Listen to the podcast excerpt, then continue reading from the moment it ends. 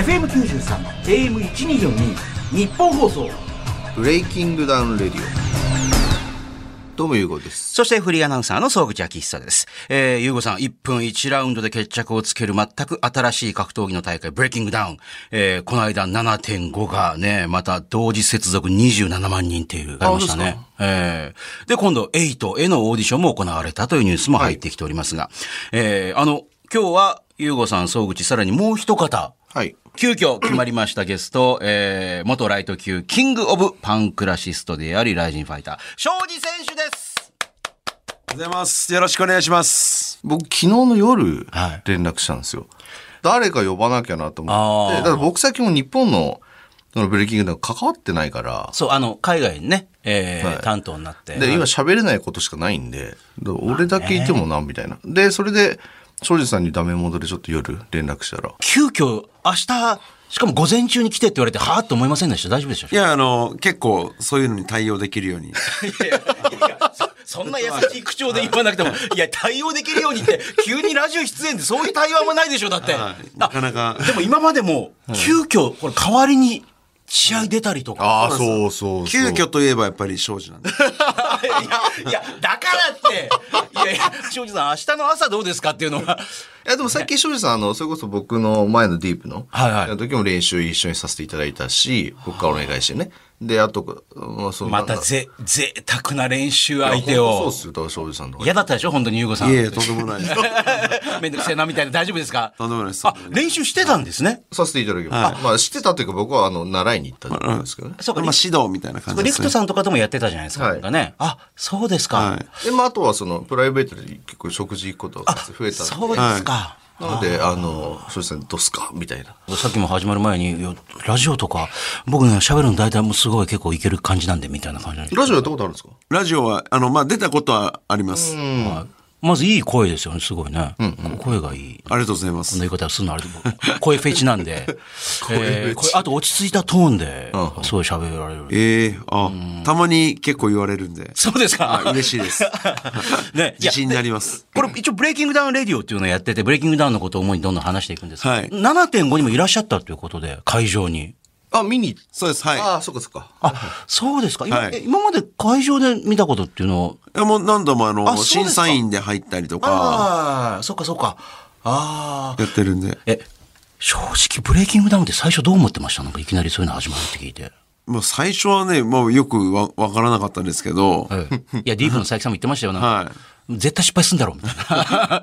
と思ってたみたいな。えでもやっぱりお面白いですし、ああ、そうですか。もう単純に面白いですよね。あ、面白い。はい。だってプロの方が見ると、そのいわゆるちょっと素人で生きってる方々の戦いとかって面白いのかなとかって、こっちは面白いですけど。はい。いや、面白いですよね。やっぱその、やっぱその運営の方々もやっぱりこう、携わってるんで、まあこうして、やっぱりその構成だったりとか、こう、いかにこう人の心というか、感情移入をさせれるような、こう、マッチメイクだったりとか、そういったところがやっぱすごく素晴らしいので、なんか本当にイベントとしても、まあコンテンツもそうですけど、まあそうやってこう作り上げてる、イベントを作り上げてる方々たちの、こう、なんかこう、能力の高さというか、こうなんかこう、はい、そういうものをすごく感じて、そうですか。すごいなって。やっぱり格闘技も何でもそうですけど、やっぱりその、いかにこう、感情移入できるような、こう、マッチメイクだったりとか、その、プロモーションというか、そういうのがすごく大事だと思ってるんですけど、なんかはい、それがなんか素晴らしいなと思って、庄司選手も心をちょっと動かされるような。はい、そうですね。やっぱその、まあもちろん強い弱いだけじゃなくて、やっぱそこに向かって何のために戦うかみたいなのが、すごくこう伝わるので、なんかすごくファンになりますよね、見てて。こういうの嬉しいですよね、なんかその。あと、庄司さん絶対合うと思うんですよ。ブレイキングダウンの1分って。あ、びっくりした。え、瞬殺王ですからね。そうですよね。あの、世界記録3秒っていう。はい。そうなんです。3秒ってって合うと思うんですよね。山本キッドの則文選手のあの5秒。よ4秒。あ4秒か、4秒か。はいい、や、もうご、もう4秒超えて3秒って、はもうなんか、100メートル走みたいな感じになってますけど、はい。もう超えてやろうと思ってやりましたから。あ、そうなんだ。はい。あれそうなんですか、はい。パンクラスのデビュー戦で、まあ、2008年ぐらいだったと思うんですけど、9年か。はいその年の5月にキッドさんが4秒で4 KO 秒し。て、衝撃的なやつ。で、僕がデビューがその年の10月で、あもうただで勝つだけじゃ早く上に上がれないから、あの、みんながびっくりするような、なんかすごいことやってやろうと思って、あ、そうなんだ。はい、1秒これち3秒縮めれるんじゃないかと。いやいやいや、いやか勝ちに行くっていうよりも、そういう勝ち方をしようみたいな、なんかこう、みんなびっくりするような勝ち方しよそうっていう。す。もう最低 KO 勝ち。はいまあねもうその中でもいかにびっくりするような KO をして、世間から注目を集めないと、やっぱ早く上に上がれないと思ってたんで。そしたら、さん2008年なんですね。8年ぐらいだと思いますよね。でも一応ね、あのーウィキペディアと的なところに行くと、あのー U ファイル、はい。2005年、7月17日、U ファイルの18で総合格闘技デビューって書いてありますよ、これ。そうなんですよね。え一応プロ工業だったんですけど。アマチュア経験全くない時に、、はいきなり欠場者が出て大、あの、その代替選手、代わりの選手として、はい急その時も急遽デビューになってるって日調布ですか？いえ、違います。あの、後楽園です。あ、思い出した。あ、それ俺も出てますよ、それ。え？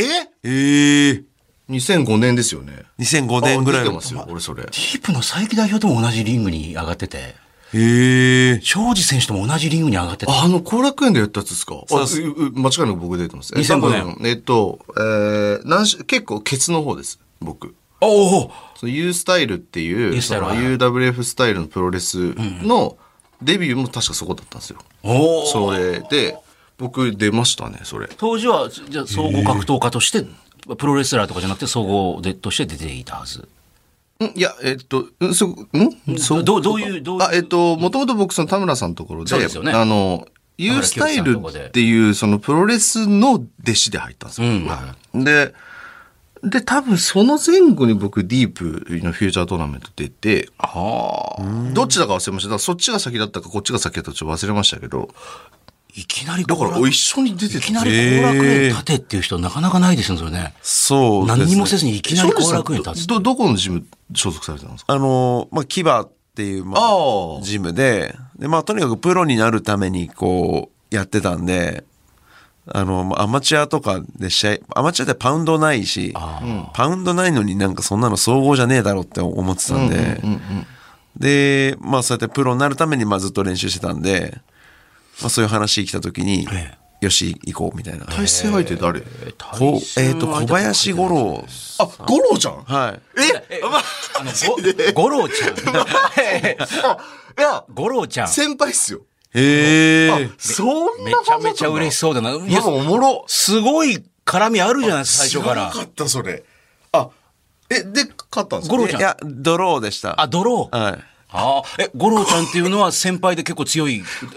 えっ、と、僕がもう入った時はもう全然もうプロでやられててあーそうゼストっていう団体があったんですけど、へえ。ゼストとか結構出てた人で、あで、元々レスリング上がりかな。あ、そうですか。はい。テイクダウンすごいうまかったです。そうそうそうはい。やっぱり覚えてます、しっかり。で、しかも五郎ちゃんと一緒に僕そのディープも出たんですよ。時期が一緒。ああ、いろいろじゃあ、そう。いや、マジか。それ知らなかった。まあ、庄司さんもそれからあの10な、18年後ぐらいに急に一緒にラジオやってると思わないですもんしかもラジオっていう。全然道場でも何でもないっていう。はマジか。あ。はあ。で、そういうことがあって、翌年、そのパンクラスのネオブラッドトーナメントとかにね、はい出られたりして、えーで、リングネームを庄司に変えたりはいして、えー今のね、さっきの話ですけども、えー2006年10月1日、えーパンクラスの試合でいきなり飛び膝蹴りで3秒で KO がち、はい宮崎選手と対戦して、はい。そうですねえ、そんなことがあったってあいう。じゃあその時は名前違かったんですか？そうです。まあ普通に、まあ、フルネームで普本名に出てて、はい。ああ。あ、そうだったんですね。で、侍とこれから登っていくぞっていうんで、庄司。そうです。あの、う占いの生命判断のなんか先生に、そうなんですか？はい。占い好きなんで僕。あ、そそうなんですか？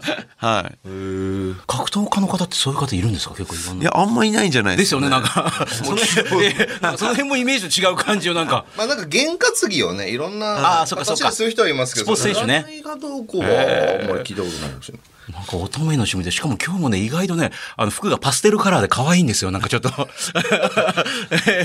なんか、いや、もっとなんかほら、いかつい感じのほら、ぐわーみたいな竜じゃなくて、なんかすごい可愛らしい。そうですか。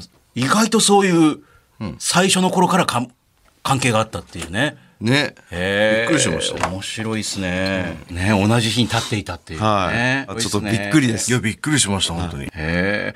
まあ私的にはあの日本人で唯一ジョゼ・アルドとやってるっていうね。おーありがとうございます。もう10年間無敗でまさにあのパウンド4パウンド1みたいな話ありましたその最強の、まあ負けちゃったんですけど3年で、唯一日本人でやってるんですよ。へーそうなんですよ。超強かったでしょ。はい。もうめちゃくちゃもうキック半端なかったですね。あ、そうですか。はいあ、そうか。ローキックとかだけでも相手をだってそのままもう倒したりしてましたそうです。もう引退に追い込んだりとか、もうとんでもないです。多分、世界で多分一番強いレベルですよ当時。すごかったですもんね。70キロ、その中量級クラスガーにで。敗れるまでずっと無敗でしたもんね。はいへーじゃあもうだから世界で最強の男ともやってるっていうね。はいあ、その時やっぱりもう明らかにこれは違うわと思いました、やっぱり。いや、でも当時はもう、まあ、そんな、あ、どんなに相手が強かろうが、絶対負けないと思ってるんで、あまあ、同じ体格、ね、同じ体重で戦うんだから、どんだけ強かろうが、絶対にチャンスはあるって、やっぱ試合の時はいつも思うんで、だけどもローキックすごかったって。はい。足なくなったと思いまし いやそんなに。一発で。え一発で？た。はい。一発でバチンってやるときに、あ、そう、そうです。足取れた今っていう。は でもそれぐらいだったってことですそれぐらいい。すごかったですね。あれ、俺足、あ、あるある。はい。はい。何の大会で？パンクラスです、ね。あパンクラスはい。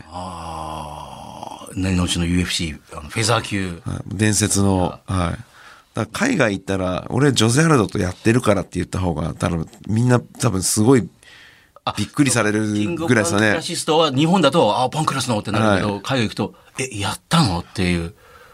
どこ、あ、日本で？っていう。はい。ああ。それぐらいやっぱりすごいですよね、世界的な。殿堂入りはしてますもんね。なるほどね。はい。で、7.5にもね、あの、いらっしゃったということで、メールも来てるので、一枚紹介させてください。千葉県我孫子市のミッチーさん26歳、会社員の方ありがとうございます。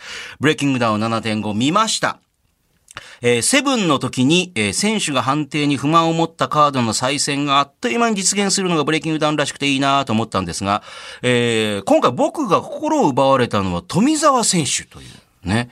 えーもちろん勝ったからというのもあるんでしょうが、試合後のインタビューでだ、えー対戦相手の団地面厚木選手を称え、ファンに感謝を伝え、えー司法にね、えー頭を下げている姿勢には、えー野球の大谷選手に通じる爽やかさを感じました。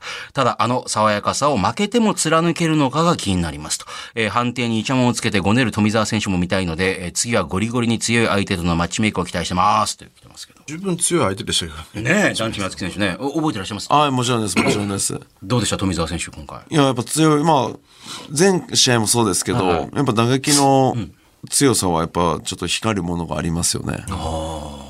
え、7.5で、その、庄司選手から見てカードで、ああ、これ面白かったなーとかって、いやあ結構僕好きだったのは、あの、外ヘボ君と周二期に一番結構緊迫感があって、すごく、これぞブレイキングダウンの姿、望む、そんな戦いを感じましたね。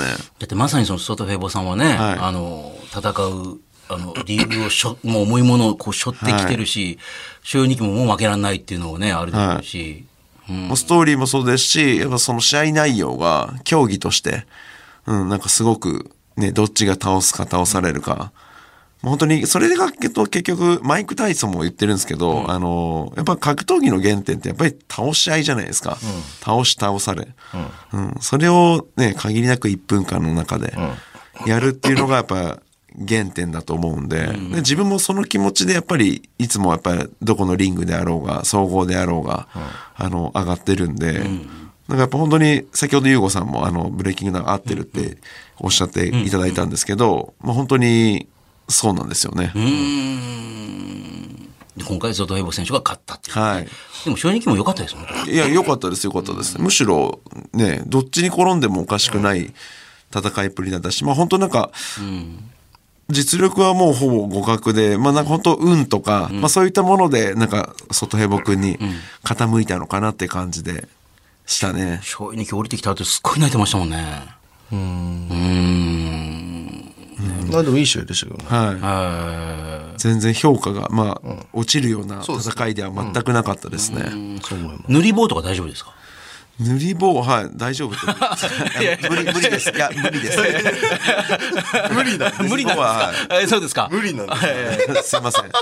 塗り棒はね、あの、バン中村さんと二人で、この番組の、あの、MC の座を、ゆうごさんから、あの、乗っ取ろうとして今いろいろ画策してるんですけど。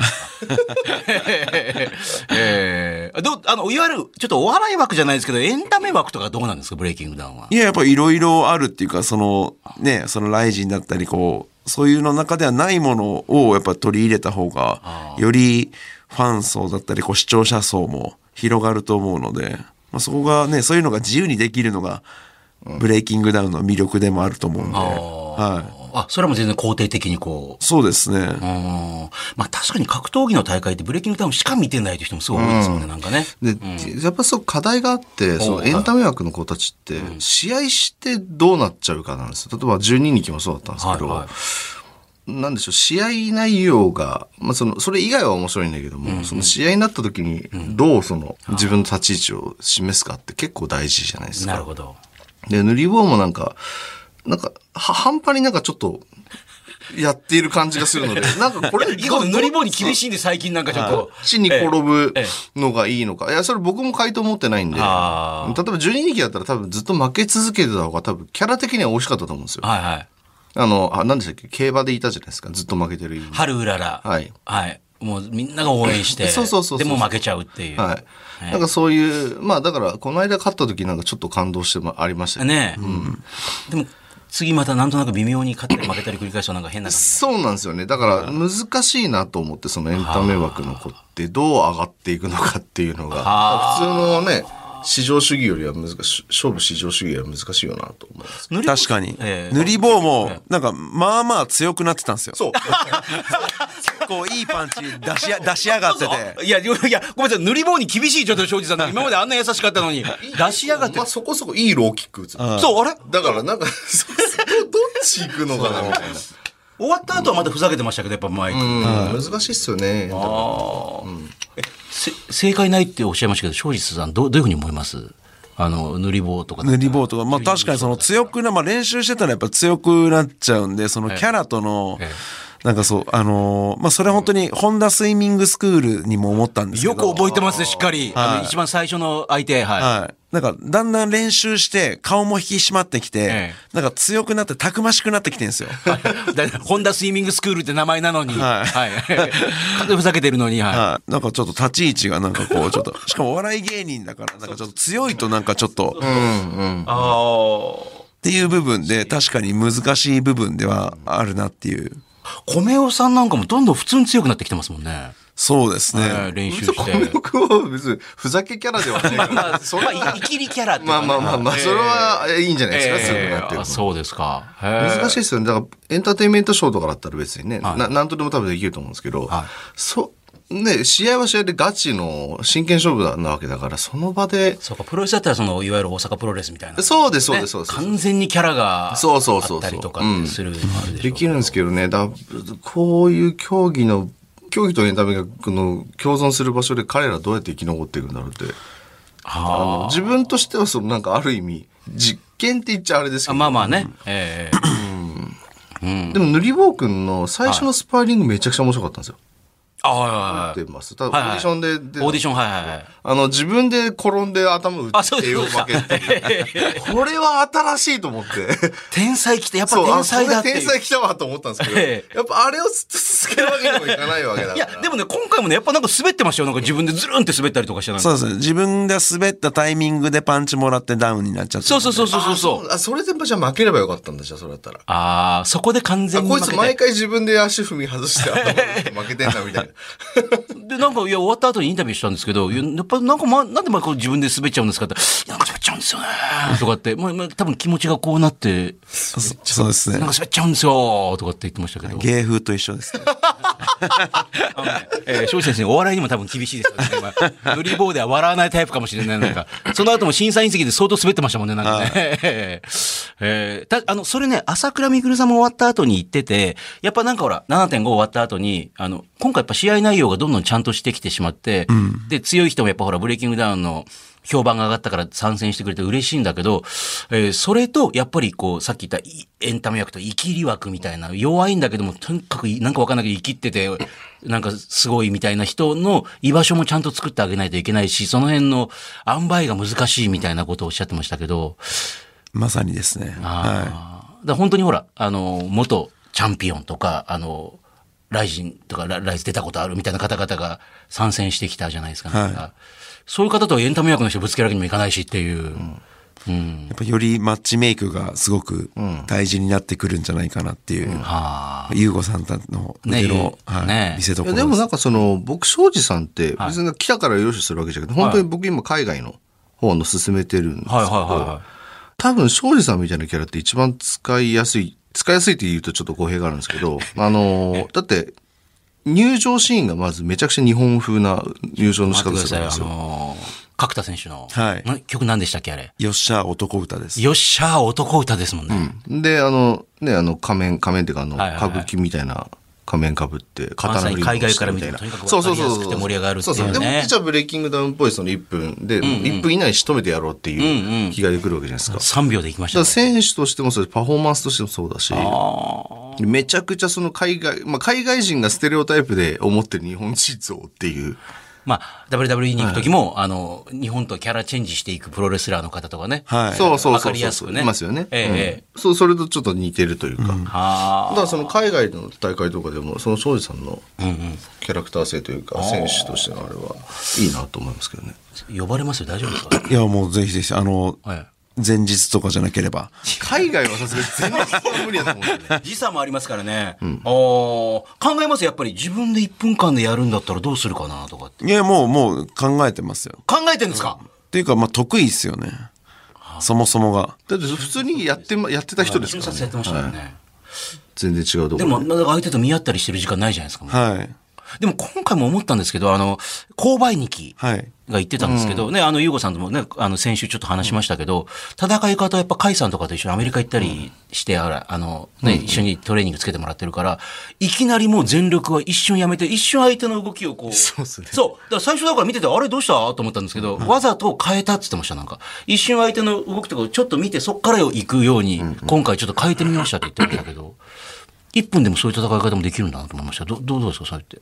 購買に今日一瞬相手を、はい受けてみて、そこからじゃあ全力で行くみたいにして勝ったって言ってました。まあ、その、全力で生きつつもいかに冷静に相手を見ながらっていう、激しくもう、バーってこう、やってる風に見せても、心の中では冷静にう打ち合ってることができるんで、僕とかは。ああ。はよく全く覚えてないとかって言うじゃないですか。はいどそれ、そういうことないんですか？やっぱ覚えてないとかい。い。や、全然普通に冷静です、めちゃくちゃ。そうですか。呼吸も乱れてないぐらいな感じですね。へえ。あやっぱあの緊張状態、向き合った緊張状態、恐怖がある中で、いかに冷静で、でいられるかが、やっぱりその打ち合いを制するっていうか、もう0コンマ何秒の攻防で勝つための、まあ重要な要素かなって自分は競技者としては思ってますね。へえ。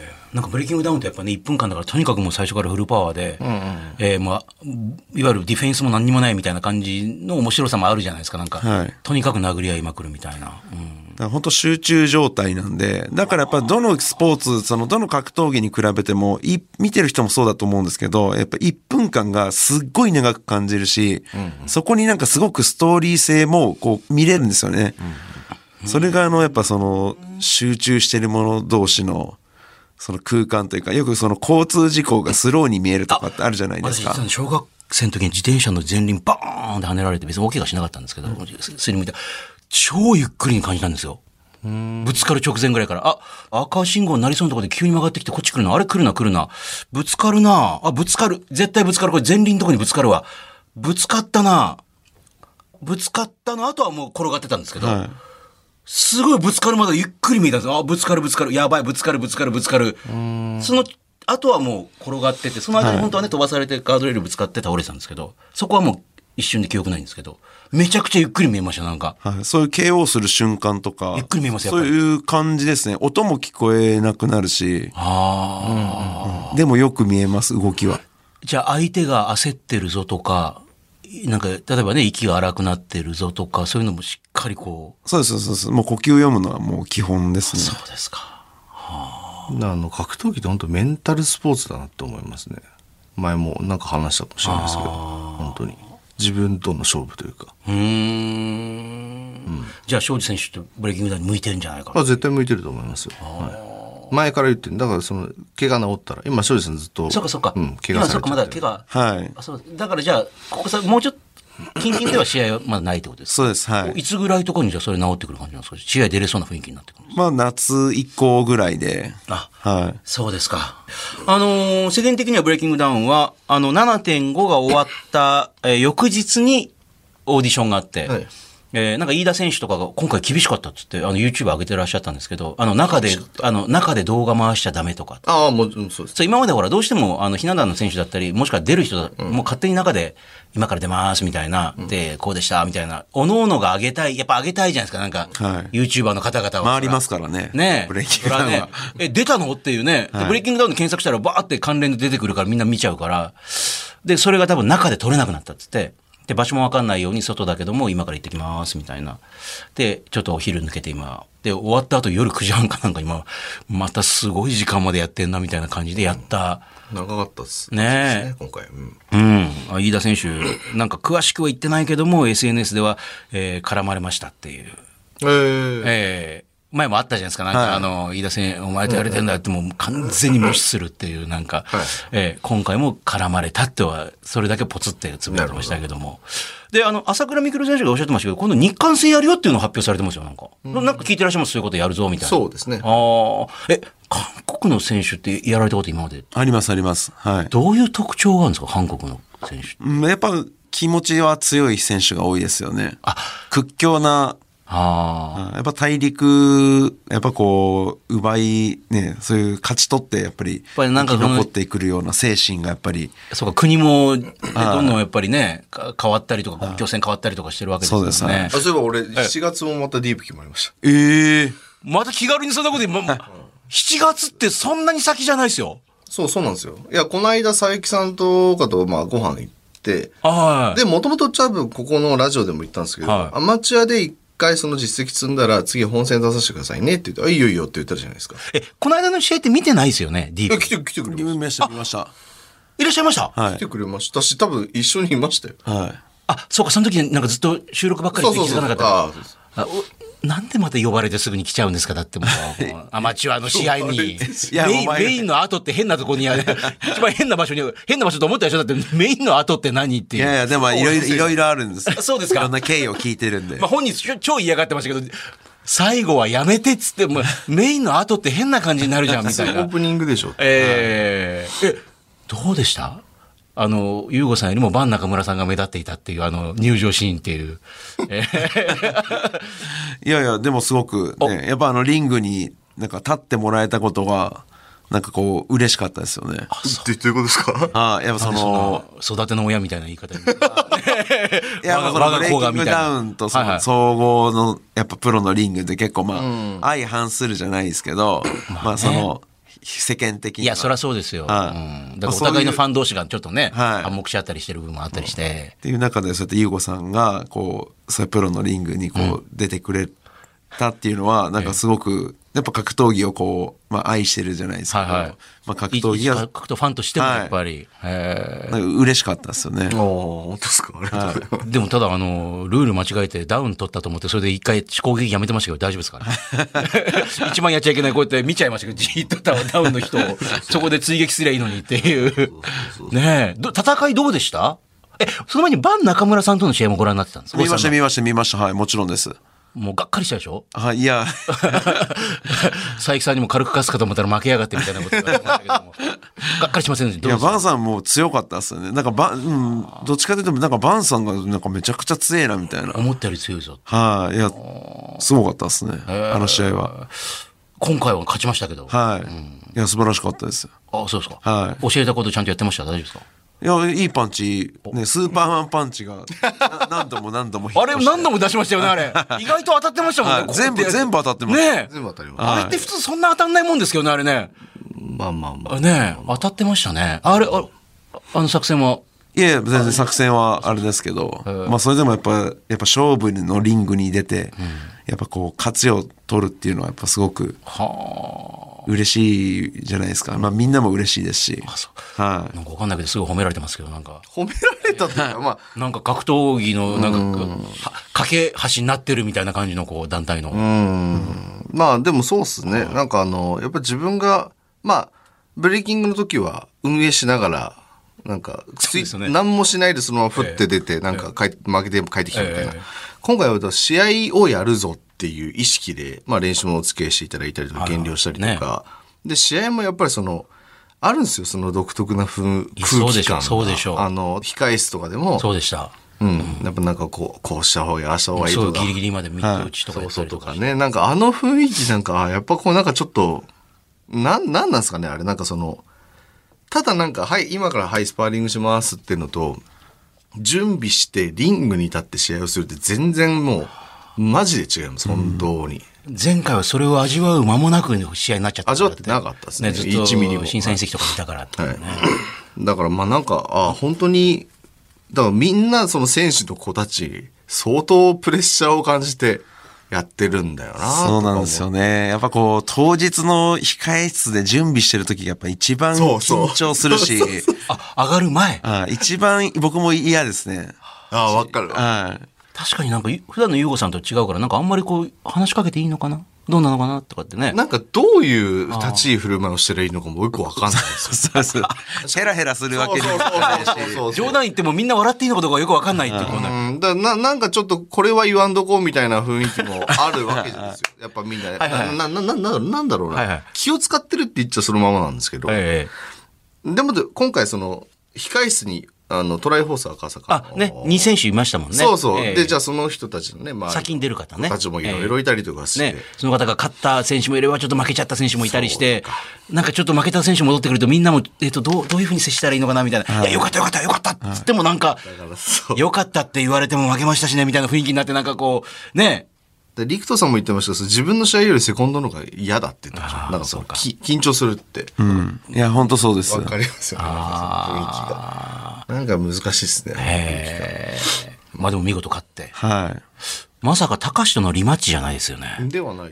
そうですか今度こそオープニングでやってって言われました。あ、あの、で、こん今回、あの、前回、何でしたっけ？アマチュアのあの、何でしたっけ？ちょっとち、ょっと、あの、パウンドグローブ？うん、あの、あんこの部分がお熱いやつですよ、なんかね普。通のでもう、おプロルールでやってみたいな話になったんで。ちょっと今なんか、ニヤニヤしてますけど、大丈夫ですか？そんなことやっちゃって。だからまあ相手も強くなっていくんじゃないですかそれは。いやいや、そりゃそうでしょうね。だから。大丈夫ですか？いや、でも。また練習したっすはい、練習して。また試合の日一日間違えて減量した後に失神したりするんじゃないですかってなんかあの、そう、減量も大変ですね。最後の最後水抜きしまくって失神するっていう、その、あの日、飯食いに行ったんですよ。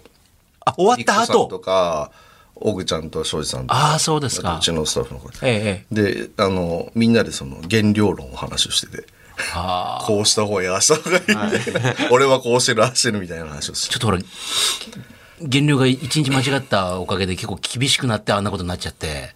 ねえ。え、そんなことないですよ。だって俺、計計量終わった後に救急車で運ばれたわけですから、ゆうごさん。はいですよね今回ってそんなことないですよね、今まで倒れて、その減量で。はい、ないですけど、まあ、死にそうになるぐらいの時はやっぱりありますよ。急な減量とかしなきゃいけない時は。あ、そうか、すぐ、すぐ試合出てくれないかとかって、はいそういうことになその場合ってるわけですよ、ね。体重はもう、あれですか、さすがに減量無理だから、そうです。まあ、ここまでどんだけ頑張って、最大頑張ってここまでならいけますっていうので、まあ、ちょっと交渉して、で相手もじゃあ、ですかねはいできる契約をちょっとまたやり直して。はいああ。あ、そうだろうな。え、もともとそのフェザー級、な、階級って、翔翔選手って。これいい話していいですか？もちろん。階級の。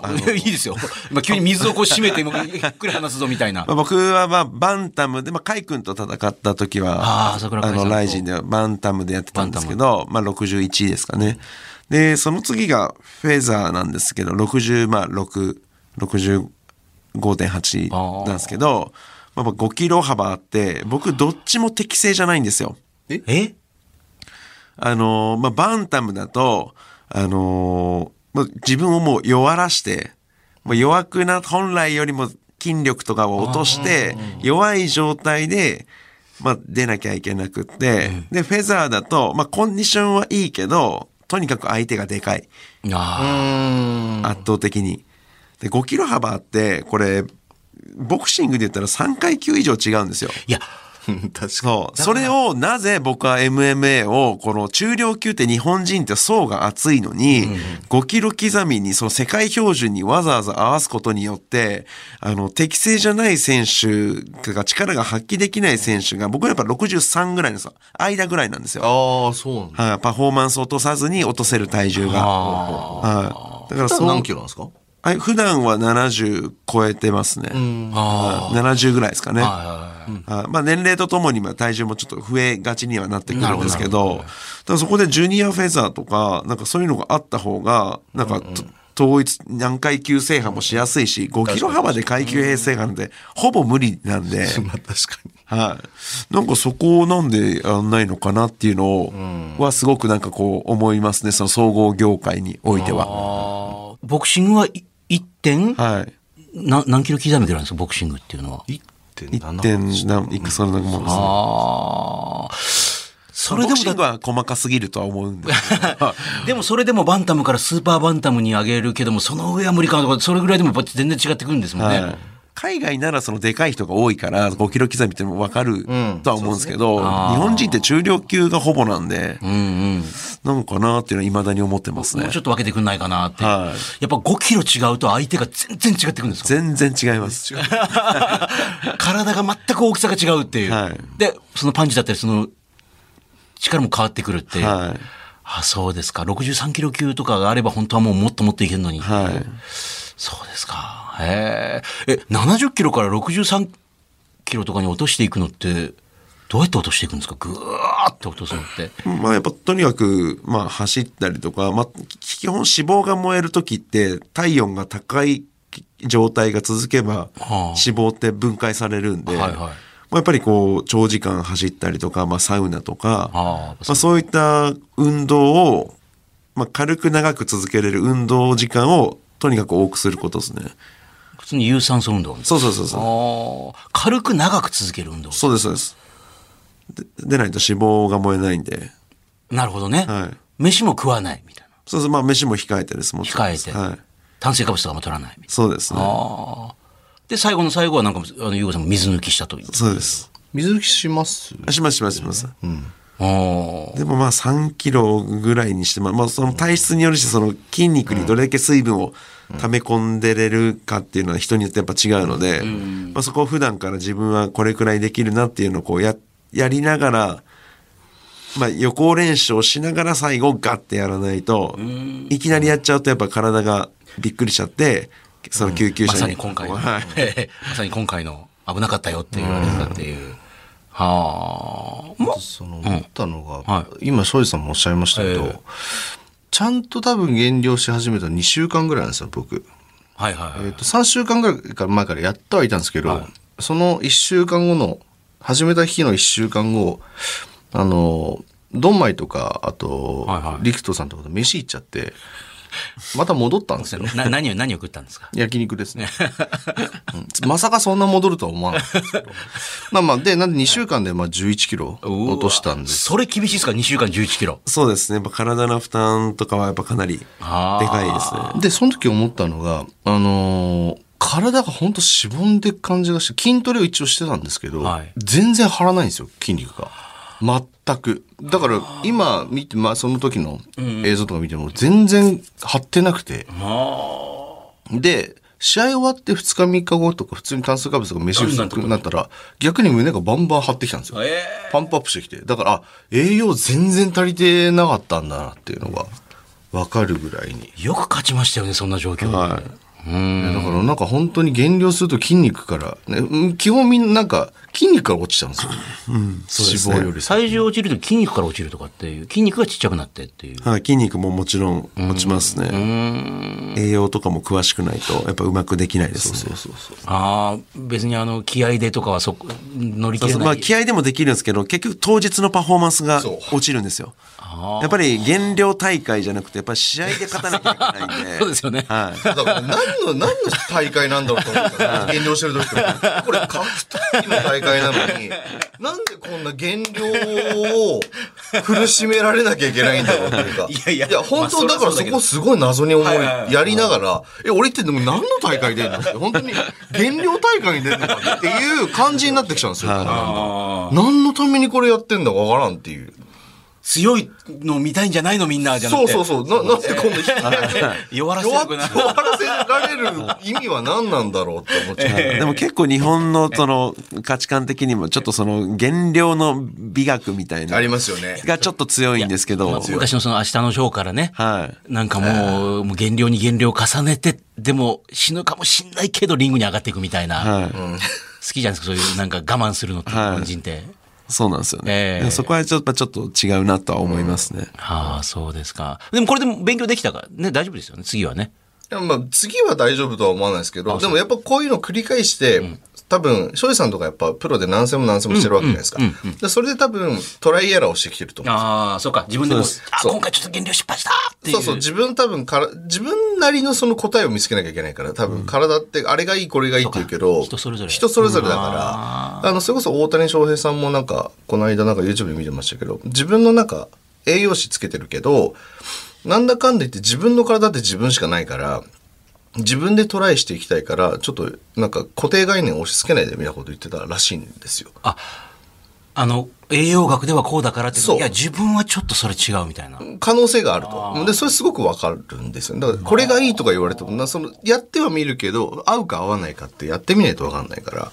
でも WBC で大谷翔平選手があの登板する、ね、日にほあの他の、ね、WBC のあの日本のプロ野球選手が見てたら何食べるのかなと思ったら大盛りのご飯にあの丼飯かなんかに、はいえーなんかゆ卵をなんか56個ゆ茹でてんのか分かんないですと茹でたブロッコリーえーだけを食べていたっていう。へえ。炭水化物と、なんかそう、た卵をね、6個ぐらい食べてて、あと、茹でたブロッコリー食べていたっていう。卵かけたんじゃなくて、食べたんですか？かけたのか、その卵を5、6個。ゆで、ゆで卵でこう米食ったらもう口パッサパサ。パッサパサになりますよ。喉詰まらしちゃう。まあ、水分は取ったんでしょうけども。卵かけご飯ならまあまあまあわかるかみたいな。でもね、全然なんかね、その美味しそうな感じで、じゃなくて、食事を全く楽しんでる感じじゃなくても、自分で決めてる。ねうんだって、パスタも塩で食べてるっていう。へえ。パスタソースはない。つけないですか？あで、パスタソースつけないの？塩で。塩？味覚音痴なんですかね？いやいや、厳しい、厳しい。いやいやいやいやいやいや。失礼しました失礼しましたいやいや、いや、別に大谷選手、多分これ、これ多分聞いてないと思うんであれですけど。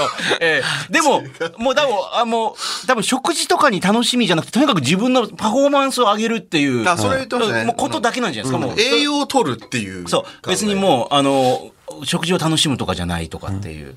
だから飲みの誘いとかは、あじゃあいいですとかって行かないとかっていう。そうなんか、うちの田中大輝さんいるじゃないですか。ああね。大輝さんがなんか会食を誘ったらしいんですよ。はい。大谷さんを。ああ、そうか、日本にいるときそ。したら、いや、いいっすっつって、あの、それよりなんかフジテレビかなんかの、あが、なんすか、が、社食ね。社食？社食でいいっすっつって、社食でなんか牛丼かなんか食って帰ったみたいな。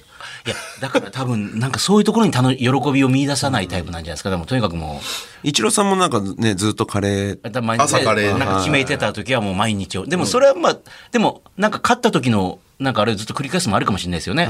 これやった時は、うん、良かったとか。だからもうパスタに塩だけかけて食ってるのを見て、先輩とかがそう、美味しいのかって言ったら、別に美味しいとかじゃなくても、これがいいんですみたいな感じでもう、パスタとか、なんか試合前とかね、スポーツ選手が大会の前とかに食べるって言いますもんね。ああの、炭水化物、特に米は、あの、最近やっぱ、今までの、まあ、その栄養学って、まあ、高タンパクで低カロリーで、まあ、糖質、まあ、炭水化物を控えるっていう、あれなんですけど、最近って結構変わってきてて、米をしっかり食えっていう。あ、そうなんですか？風になってて、まあ、特に日本人だからっていうのもあると思うんですけど、まあ、やっぱ DNA 的に米を食べて、あの、やってるんで、っていうのを僕、角田師範から、角田信明さんから、も教えていただいて、あの、角田さんって、マスター、なんか60歳はいはい。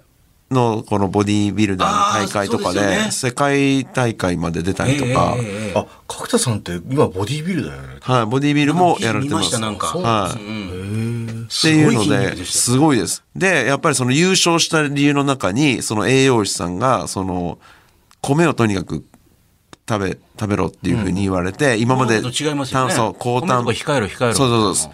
だったんです。けどそれやったら、なんかこう、張りとか、ツヤがなんかすごい筋肉に出てきて、ボディビルもね、ただ減量大会じゃなくて、やっぱり当日のいかにこう、ツヤとか、はい。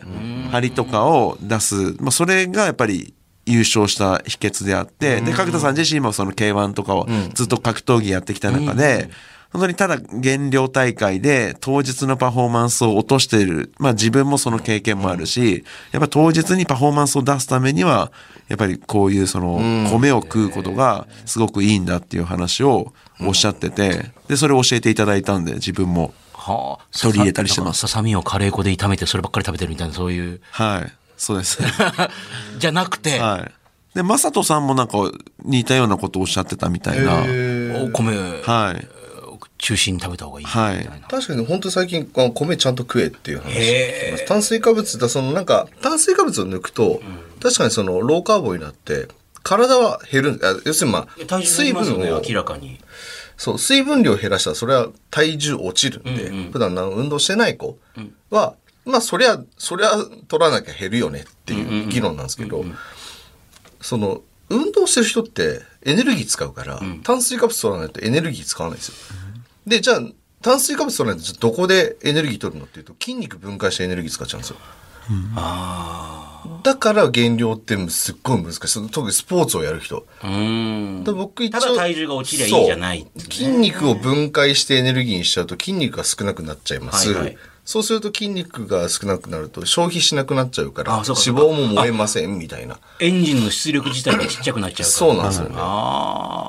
僕なんかはあの、やっぱスパーリングやってたら、やっぱり避けれるはずのパンチ見えてるけど体が反応しないとか、その減量とかを急にやりすぎたりするとその。0. 点何秒違うから、はい動かないから当たっちゃったり。そうそう、だからやっぱ練習のパフォーマンスも下げないようにするためには、やっぱりちゃんとエネルギーも摂取しながら、やっぱ計画的に落としていかないと、まあそれがね、怪我につながったりとかもあり得るので、まあすごく、あの、はい、研究しながらやってますね、未だに。なるほどね。はい今あれですよだからその試合前とかベンチベンチプレス。ベンチプレス80キロで結構ギリギリだったんですよ。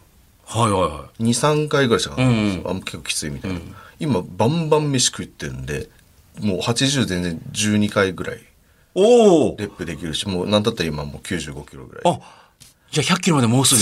全然だってその1週間でそんな筋力がバルクアップするわけないんでシンプルにエネルギーがもう全然なかったっていうあ。はあ。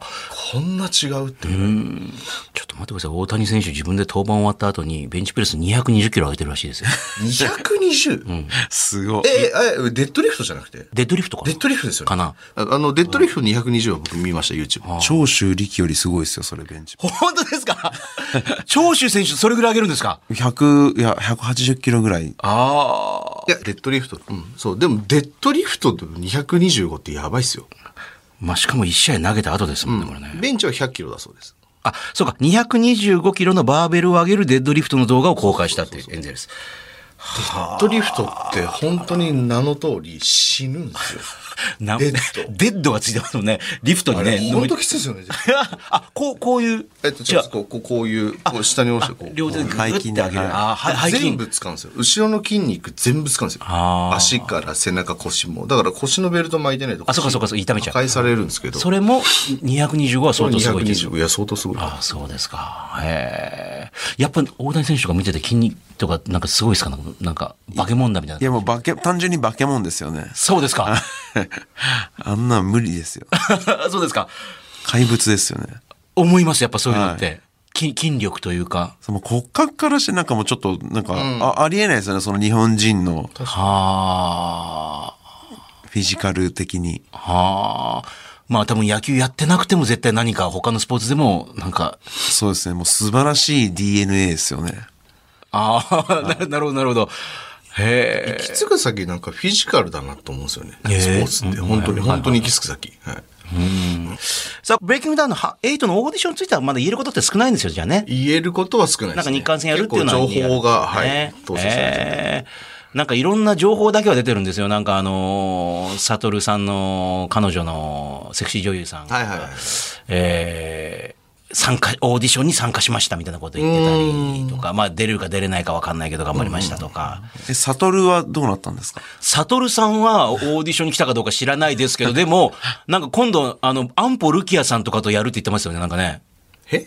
えっと、喧嘩バトルロワイヤルで、バン中村さん、なんか4つのチームで1000万かけてやるとか言って、アンポルキアさんと、サトルさんと、バン中村さんチームと、えっと、なんか、X、ミスター X みたいな感じの、なんか誰誰かわかんない人と、4チームで1000万かけてやるって言うんですけど、これには出るんだと思って。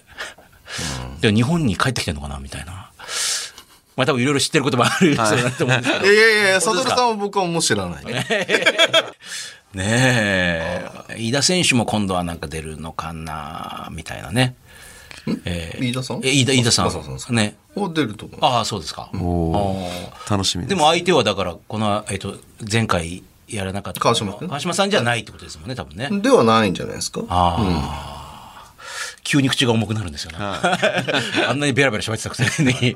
えーなんかじゃあ、チラチラとマッチメイクの話は聞こえてきてたりはいもするっていうね。はいで、動画っていつぐらいに上がっていき多分そうな感じ4月の末、中旬末ぐらいだと思いますよ。じゃああと2週間とか、ああ、でもどうなんだろう。まあ、そうですね、4月末かな。ああ、末ぐらいですか。で、8は5月にはやるっていうやことみたいですよ、ね。る予定です。はい、5月末予定です。ああ。えー、エイトの情報なんかも、えー徐々に出てくると思いますんで、この番組で発表していきたいというふうに思っております。えー、ゆうごさんへの質問がある方ぜひどんどん送ってください。ブレイキングダウンの BD。BD アットマーク 1242.com。BD アットマーク 1242.com です。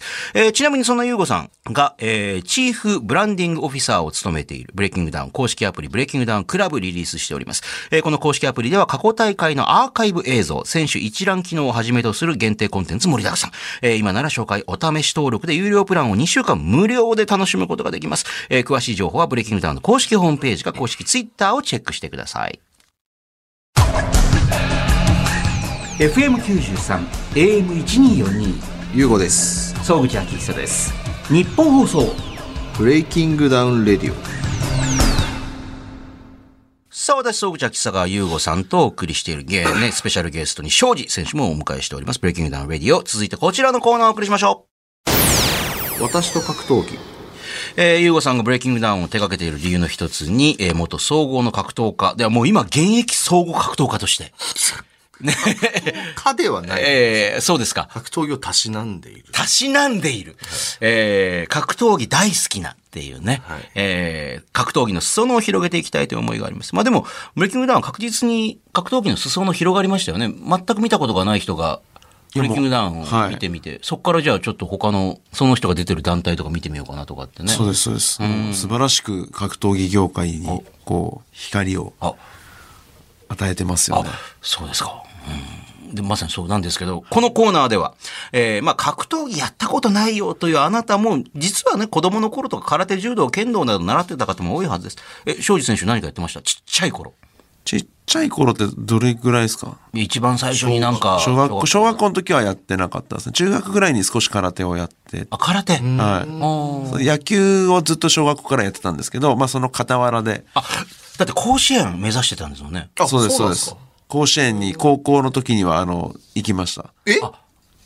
甲子園行ったんですか？はい。やば。そのこう学校が行ったってこと？それ学校がいて、え僕はどなん、なんていう学校なんですか？日本、山梨県の日本航空高校っていう、航空高校？はい。っていうところで、あまあそこそこ甲子園今では結構出てるんですけど、その時の同級生で、あがドラフト1位で、え？日本ハムに行って、なんてや、八木智也っていうんですけど、へはい。1年目で12勝して、日本シリーズも2勝して、ええ日本一に。新庄さんが引退した年ですかね。あ、そうですか。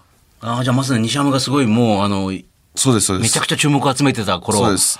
ああ、そうはいですか。当時右のダルビッシュ、左の八木って言われて、ねえ。2枚看板で。弟が総合格闘家の特等目か。そうです、そうです。義理の弟ですね、はい。あ、総合格闘家もいらっしゃる。はいえーでもまあ、プロ野球選手は厳しいかなということで、そこから転身してっていうことそうです、そうです。ね。へえ。で、航空自衛隊行ってたんですもんね。そうです。航空学校から。そうです。えへえ。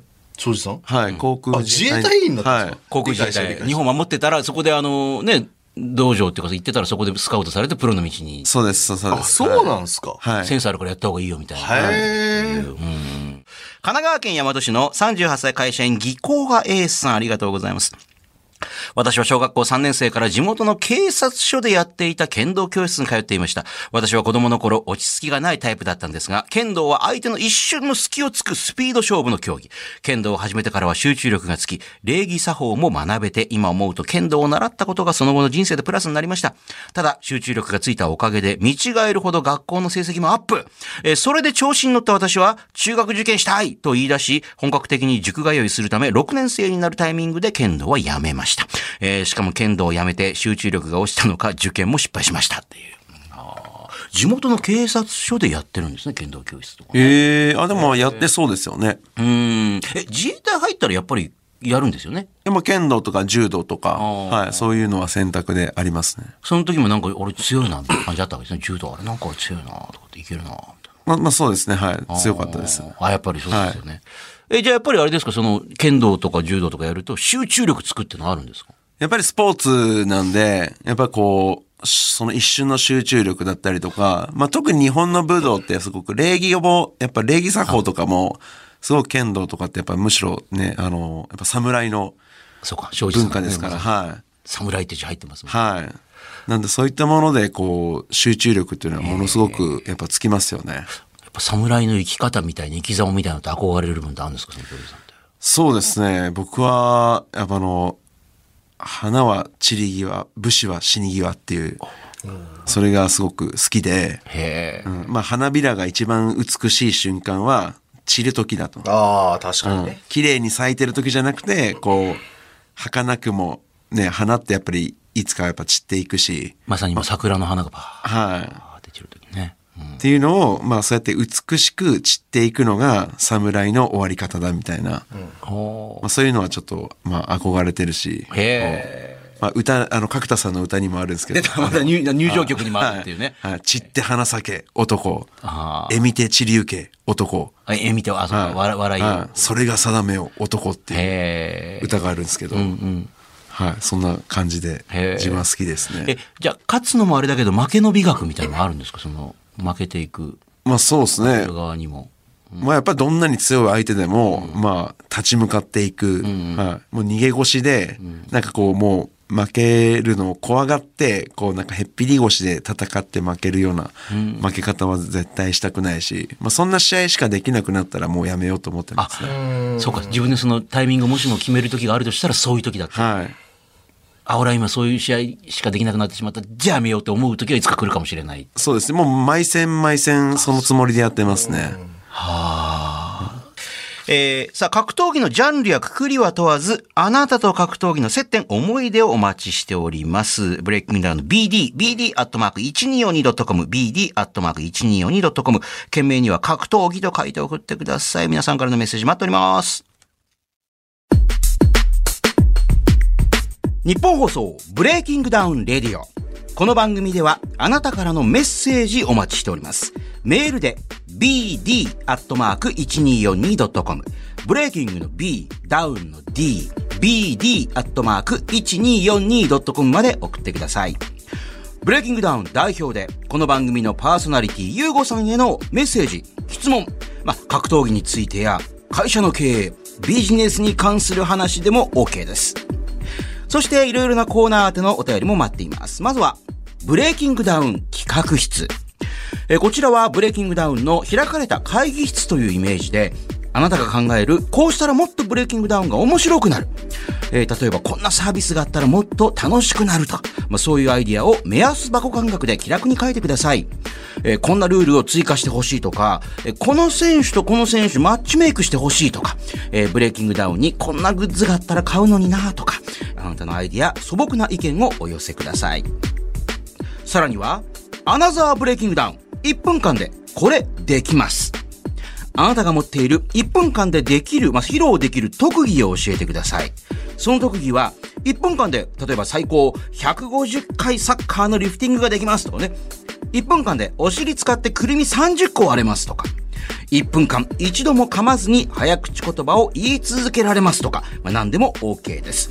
面白そうな内容であれば、まあ、番組に電話で出演してもらって、その技を披露してもらおうと思っております。メールにはどんな特技の持ち主なのか、まあ、具体的なアピールと電話番号など連絡先も忘れずに書いてください。そして、私と格闘技。まあ普段会社にやってるんですが、実は今道場格闘技のジムに通ってますとかね、えー小さい頃空手道場にいやいや通っていた割には市の大会で優勝したことがあるとか、えーちびっこ相撲で全国大会に出たことがあるとか、えー子供の頃はプロレスに夢中でしたとか、えーメールであなたと格闘技の接点、思い出を書いてください。さらにもう一つこんなコーナーがあります。みんなファイター。これが自分の登場曲。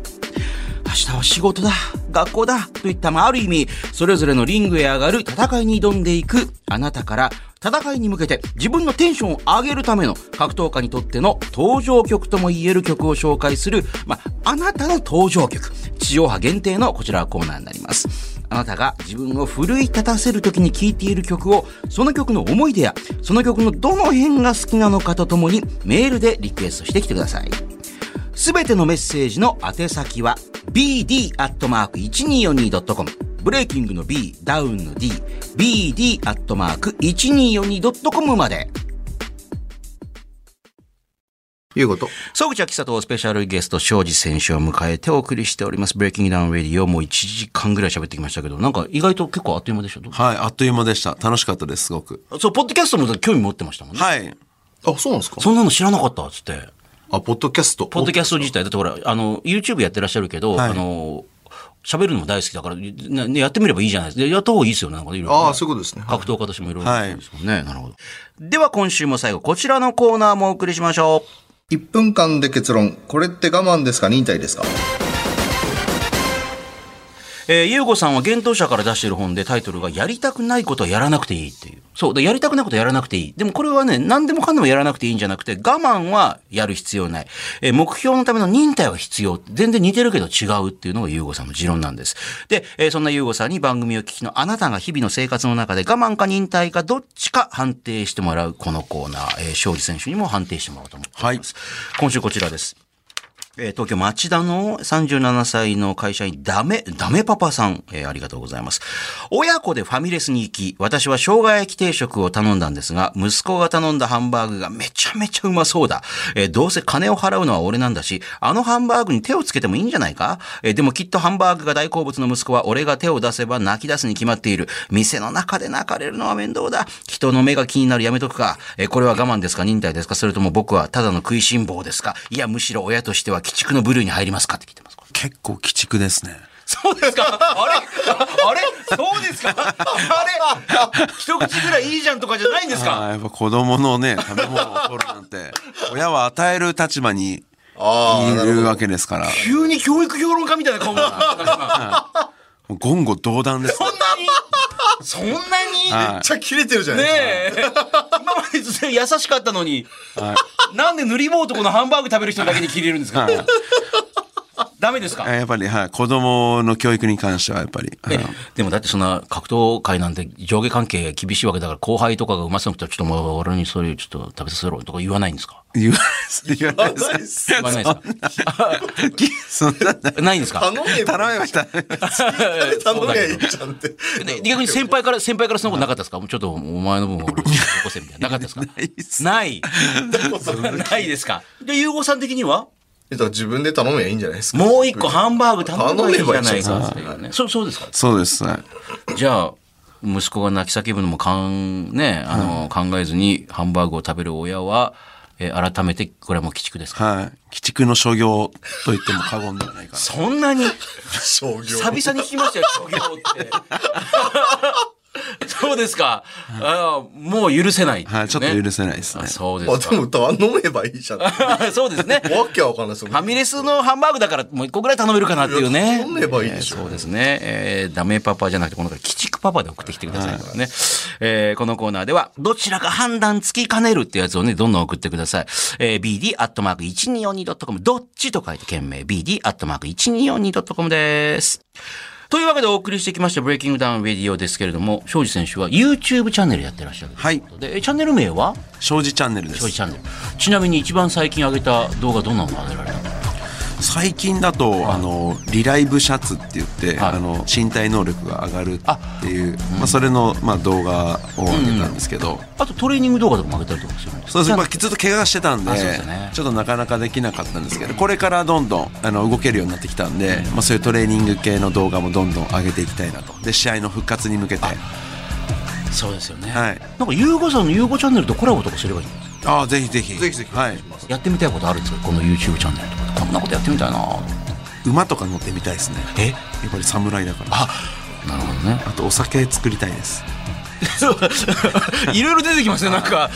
それは庄庄司っていうお酒。あ日本酒を自分の名前のブランドお酒お好きなんですか？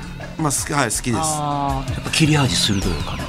そうですね辛口鬼鬼殺しみたいな。お鬼殺しみたいな感想があれあれ辛口ですもんね、はい。えーじゃあぜひあの昇侍チャンネル、はい。YouTube チャンネルもご覧になってください、えーというわけでお送りしてきました「ブレイキングダウンレディオ」この地上波バージョンは放送から1週間以内ならラジコというアプリでもう一回聞けます。そちらもぜひ、えーこの番組ポッドキャストフルバージョンも配信中です、えーこちら番組ホームページをはじめラジオクラウドアップルポッドキャスト Spotify などポッドキャスト主要サービスでも聞きます、えー BreakingDown RADIO ユーゴ総口などで検索して聞いてみてください。じゃあまた急に連絡あるかもしれませんけどよかったらはい遊びぜひぜひよろしくお願いしまもうす楽しかったです、えー今週はこの辺でお会いいた総口とゆうごとそしてゲストはありがとうございました